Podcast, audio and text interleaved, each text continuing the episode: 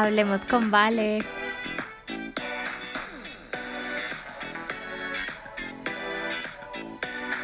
Hola chicos y chicas, bienvenidos de nuevo a otro episodio de Hablemos con Vale. El día de hoy el episodio es muy especial porque yo creo que a todos nosotros nos ha tocado lidiar con las clases virtuales desde el papel en el que estemos, seamos estudiantes, seamos profesores, seamos padres de familia o no sé quiénes me estén escuchando. Eh, en mi caso, pues yo soy una estudiante, estoy en primer semestre de economía y en el episodio de hoy, pues tenemos una invitada muy especial, Natalia Gómez, una madre de familia, pues ella ya nos va a contar un poco acerca de ella. Y pues nada, vamos a empezar. Entonces, Natalia, ¿cómo estás? Cuéntanos un poco sobre ti. Hola Valeria, muchas gracias por invitarme a, tu canal. Em, gracias por darme la oportunidad y ser la voz de los, de los padres y de los papás que hemos estado preocupados por nuestros hijos en esta nueva realidad de educación virtual. Eh, en mi caso y en el caso de muchos otros papás, yo por ejemplo soy una una madre cabeza de familia, soy una ejecutiva que trabajo y entonces ahorita tengo que trabajar desde la casa.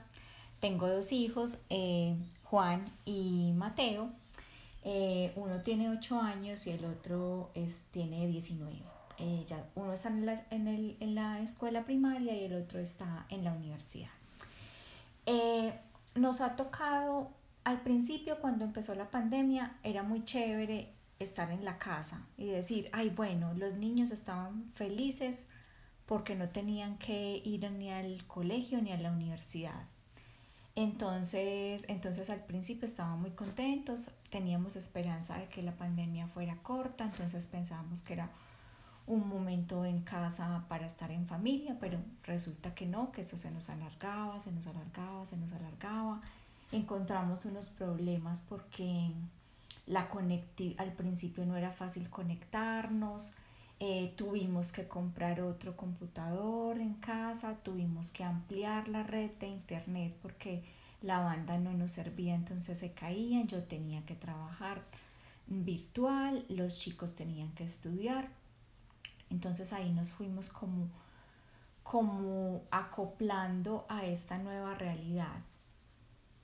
Claro, claro que sí, y es muy difícil eso de la conectividad porque ahorita pues en la pandemia todos, o bueno, las personas que menos mal tuvimos la oportunidad de seguir trabajando o estudiando desde casa, necesitamos como un espacio y como que muchos factores para que podamos ver las clases en línea bien, para que no se nos corte la conexión muchas veces sucedía, a mí me ha pasado pues que yo estoy ahí y se, me sale de la clase y así, y mis papás también han hecho todo el esfuerzo, pues acá en la casa también me dieron un computador nuevo, no creas que son los únicos. Eh, de hecho, yo en esa época leí que pues subieron las ventas de los computadores al mil, porque claro, todos tenían que estar desde casa trabajando. Y bueno, pues es muy duro, pero cuéntame, cuéntame más bien como la experiencia de tus hijos con las clases, ellos cómo se sentían al principio, se sentían motivados, eh, se sentían tristes, tenían esperanzas de volver al colegio o a la universidad.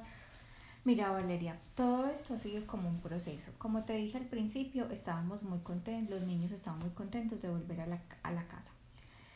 Pero ya después en el día a día empezamos a encontrarnos como, como con otros tropiezos, lo que tú decías del espacio.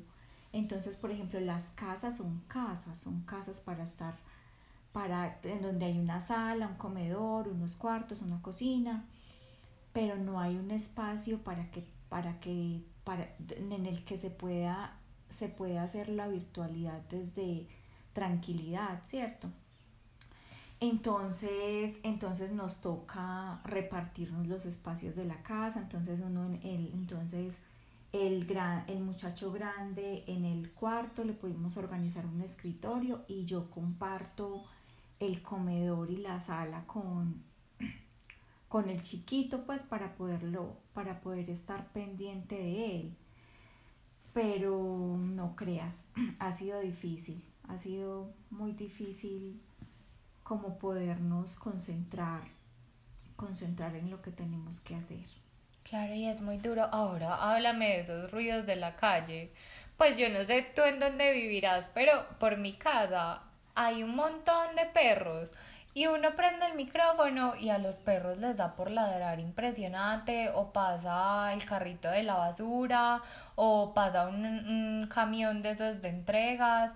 Entonces es muy duro tener como un espacio sin distracciones y y como que sin las interrupciones de la propia familia. Si digamos yo veo la clase en el comedor, eh, me arriesgo a que si prendo el micrófono, prendo la cámara, se ve atrás mi mamá arreglando la cocina o chorreando las cosas y es muy difícil, pues es muy difícil como que y a veces da, da vergüenza porque uno no quiere participar por el ruido externo. Y yo también he tenido compañeritas que si el ruido en mi casa es fuerte, el de ellas es peor y ellas nunca prendían el micrófono y cuando lo prendían, vengan, perdónenme, perdónenme por el ruido, discúlpenme. Es, es muy difícil. Y ven, yo te quiero preguntar, ¿tú, tú has visto que tus hijos ven las clases eh, pues sentados en, en el escritorio o en el comedor o ya las empiezan a ver acostados con las cobijas, si es muy temprano que suele suceder si es muy temprano, que no se quieren levantar todavía, aprenden la clase y ahí se quedan. Pues mira, nosotros empezamos, hicimos como unos acuerdos en casa porque pienso que todos somos actores importantes dentro de este proceso.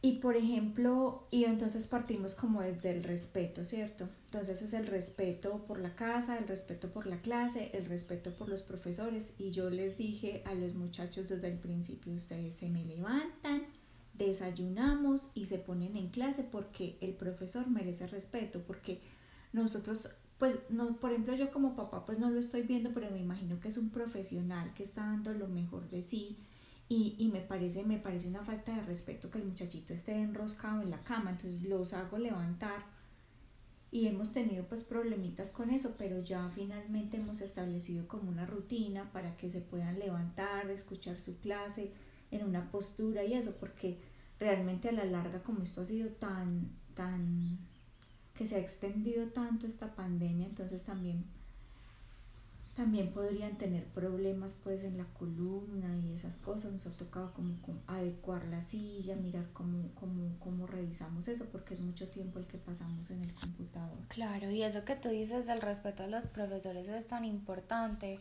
Yo creo que ahora los estudiantes los estudiantes sentimos pues que los profesores sí se esfuerzan y claro que se esfuerzan porque también para ellos ha sido difícil, o sea, si para un estudiante es difícil sentarse a ver la clase, para un profesor es mucho más difícil sentarse a dar la clase, incluso cuando cuando ellos no están viéndonos, ellos no están viendo las caras de las personas poniéndoles atención, ellos no saben si la persona detrás de la otra pantalla está acostada o está sentada tomando apuntes. Eso es, eso es en realidad para uno como estudiante muy difícil. Y te lo digo yo porque yo al final del año pasado, pues que estaba en 11, yo ya estaba muy desmotivada, pues imagínate 11 el último año y yo ya no quería hacer nada. Entonces yo veía las clases acostada, pero yo luego me ponía a pensar y yo, los profesores están sentados haciendo diapositivas, haciendo juegos, haciendo actividades dinámicas, conversatorios y uno ahí acostado durmiendo. Es, es como es como una sensación que a veces a uno le da lástima, a uno le da lástima porque a veces uno tampoco quisiera ser así, pero es como que la actitud de uno cambia tantas cosas, como que si uno se sienta y bueno, con el cuaderno voy a ver la clase, eso es una actitud diferente que puede cambiar mucho el entorno, puede cambiar mucho la capacidad de aprendizaje, pero si digamos uno como estudiante se tira en la cama a vagar sin el cuaderno, sin poner atención, con el celular en la mano y escuchando música, todo se dificulta mucho el proceso de aprendizaje y no es precisamente porque estemos en la pandemia, no es precisamente porque porque seamos jóvenes, porque estamos cansados, porque las clases son virtuales, porque sí, es cierto, las clases son virtuales, pero nosotros como jóvenes debemos aprender a, a sobrellevarlo y a entender que el problema no es la pandemia, sino la actitud que nosotros tenemos frente a lo que pasa y los medios los hay y los profesores están aprendiendo y todo y yo he visto mucho el esfuerzo de ellos. Sí, pero ahí, por ejemplo, cuando dices que los medios los hay, yo pienso que hay pocas familias que realmente tienen los medios para poder, para poder hacerlo desde la virtualidad. Por ejemplo, yo tengo una hermana que es profesora rural y el único medio que tienen estos niños del campo, ellos no tienen internet, los papás no tienen computadores. Entonces ha sido muy difícil para ellos. Realmente tenemos que valorar los recursos que tenemos y, y, y valorar eso, valorar que tenemos una casa en la que podemos estudiar, que tenemos conectividad, que tenemos una buena conexión a internet, que tenemos unos buenos equipos y tratar de aprender. Es otra manera de aprender, es un reto, es un reto. La pandemia ha sido muy duro para todos, para los padres, para los hijos, para los estudiantes, para los profesores, porque tienen que aprender otras tecnologías y bueno, realmente lo han hecho y también, y también, por ejemplo, yo admiro a los muchachos porque no pensé que ellos lo fueran a afrontar así. Realmente lo han afrontado con mucha madurez. Yo pensé, yo dije, no, esto se me van a salir a mitad de año, no sé qué, pero no terminaron, están terminando las clases, están terminando sus procesos, hacen las tareas. Bueno, yo pienso que, que también como que es parte de todos y que esto es como un juego en el que todos ponemos una, una carta. Claro, claro que sí. Bueno, pues en cuestiones de actitud, eh, queridos oyentes, yo les traigo aquí cinco tips eh, para ayudarles a mejorar eh, la concentración, la atención en las clases virtuales o en las actividades virtuales, si ustedes pues ya son grandes, trabajan, bueno, no sé. Em, entonces aquí les van. El primer tip es buscar el ambiente indicado. Eh, todos tenemos diferentes ambientes que nos gusten. Eh, no sé si ustedes se sientan más cómodos. Eh, digamos, cuando hay bulla alrededor, pueden buscar una cafetería o un coworking o algo. Eh, puede ser una posibilidad como para salir de la rutina, pues obviamente no tiene que ser siempre. Y pues si se sienten cómodos también en la casa, buscar el ambiente indicado en la casa, pues en el que ustedes se puedan sentar bien, puedan tomar apuntes, puedan eh, como tener acceso a sus útiles y todo. El segundo tip es la organización. Eh, pues esta es clave porque si nosotros no nos organizamos y no organizamos nuestro tiempo, no organizamos nuestras tareas, todas van a quedar para lo último, entonces tratar como de todos los días tener una agenda, así sea que la hagan en su mente, hoy tengo que hacer alguna tarea o algún, algún deber. Eh, intenten hacerlo ese día, intenten hacerlo el día pues que se los pongan para que así no se les acumule como al final de la semana todo. El tercer tip es alejarse de los distractores. Yo pienso que el mayor distractor de uno como joven es el celular, pues cuando el celular no es el medio en el que uno ve la clase, porque cuando uno coge el celular uno siempre encuentra algo para hacer. Así sea, cuando lo coja a ver la hora, usted va a mirar algo. Entonces hay aplicaciones y de hecho el celular viene con ellas. Se llaman tiempo, tiempo límite o, o horas de las aplicaciones eh, pues en las que ustedes puedan utilizar el celular y horas en las que no lo utilicen. Entonces el celular les bloquea las aplicaciones y pues ya estarán ustedes si las desbloquean en ese momento o no. Eh, también otros distractores pueden ser eh, los ruidos de la familia. Entonces, si ustedes ven la clase en la sala y tienen la posibilidad de verla en su cuarto, que es más silencioso, pues también pueden intentarlo porque los distractores en realidad varían mucho en las personas. Eh, simplemente es como que ustedes sientan y se fijen en qué es lo que los está distrayendo para poder mejorarlo. El cuarto tip es poner música obviamente pues no durante las clases, pero poner música mientras hace uno las tareas, poner música que a uno le guste, no necesariamente tiene que ser esa música para concentrarse de tres horas que uno encuentra en YouTube, no, no, para nada, pues si a ustedes les gusta Andrés Cepeda, si a ustedes les gusta Andrés Calamaro, si les gusta el reggaetón, si les gusta el rock, utilicen esa música. Eh, y también el último tip y yo creo que es el más importante, es tomar un descanso.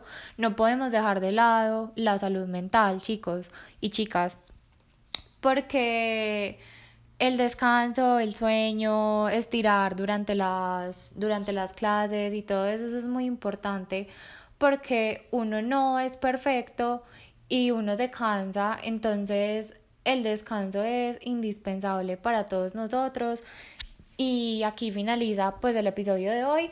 Eh, muchas gracias Natalia por acompañarnos, por darnos una visión acerca pues de lo que sucede en tu casa, con tus hijos. Mm, yo pues quiero invitar a todos mis oyentes a que sean fuertes. Eh, esta pandemia pues está mejorándose poquito a poquito. Entonces, nada, chicos, eh, los quiero invitar a ser muy fuertes, a tener esperanza, a cuidarse mucho y nos veremos en otro episodio. Chao.